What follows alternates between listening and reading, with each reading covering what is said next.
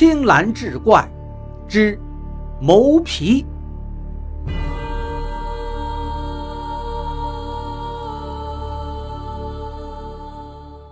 绿厨走在前面，挑着周少言的担子，毫不费力，还一边走一边说话。我家公子等周先生好大功夫了，周先生随我来吧。周少言擦了擦额头上的汗，他没想到这胡明道竟住在深山老林之中，若不是他差了下人在此等候，自己怕是找不到的。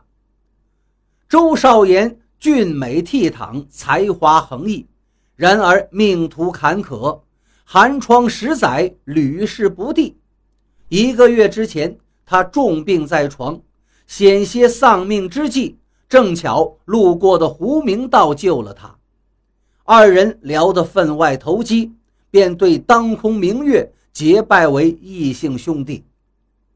胡明道。说他在广泽山中有茅庐一间，倒是清洁雅静，正适合读书，就邀周少言日后去小住。周少言也早已把胡明道当做自己的贵人，且那胡明道穿着不俗，一看便出自富贵人家，哪有不允之理？因此病愈之后，便循着胡明道留下的地址一路找了过来。谁料到他竟住在如此荒僻的地方？周少言跟着那绿厨，足足又行了二里多路，前方出现了一个山坳。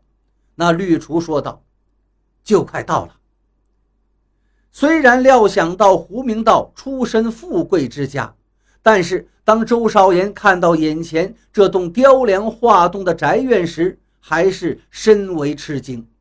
羡慕之余，也暗自发誓，一定要苦读高中，出人头地。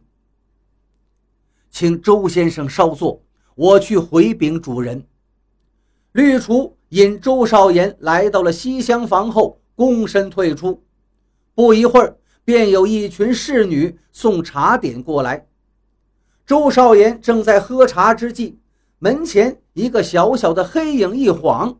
原来是跳进屋里一只狐狸，那只狐狸毛色乌黑，还透着暗红，圆溜溜的眼睛似乎含着水光。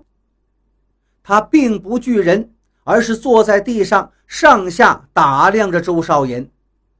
周少言先是惊讶，旋即也就明了，此处正是深山，有狐狸并不为奇，便抓了一把果子。放到那狐狸面前，说道：“吃了果子就走吧，省得让人看见了打你。”谁知那狐狸并不领情，歪着头又瞅了他一会儿，才不慌不忙踱着方步离去。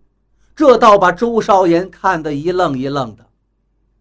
不多时，绿厨来请周少言：“周公子，我家公子刚刚送走了客人。”此刻已在花厅摆了酒，请您过去。周少言急忙跟着绿厨过去。这种大宅子转了不知几重院落，才走到了花厅。胡明道老远就迎了上来，二人携手揽腕来到厅中。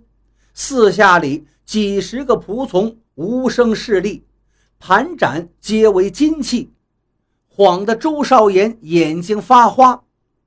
胡明道将周少言请到上座，说道：“兄长只把此地当做自家就好，如有所需之事，尽管吩咐小弟，千万不要委屈了自己。”另一边，他吩咐侍女道：“去看看小姐怎么还不来。”又向周少言说道：“弟幼师所护。”唯与妹明烟相依，因他襁褓失亲，为兄的我难免娇惯些，以致他顽劣刁蛮。待会儿兄长见了，不要见怪。周少言正要答话，但听环佩叮当有娇笑之声。哥哥又说我什么坏话了？只见厅中烛焰摇曳。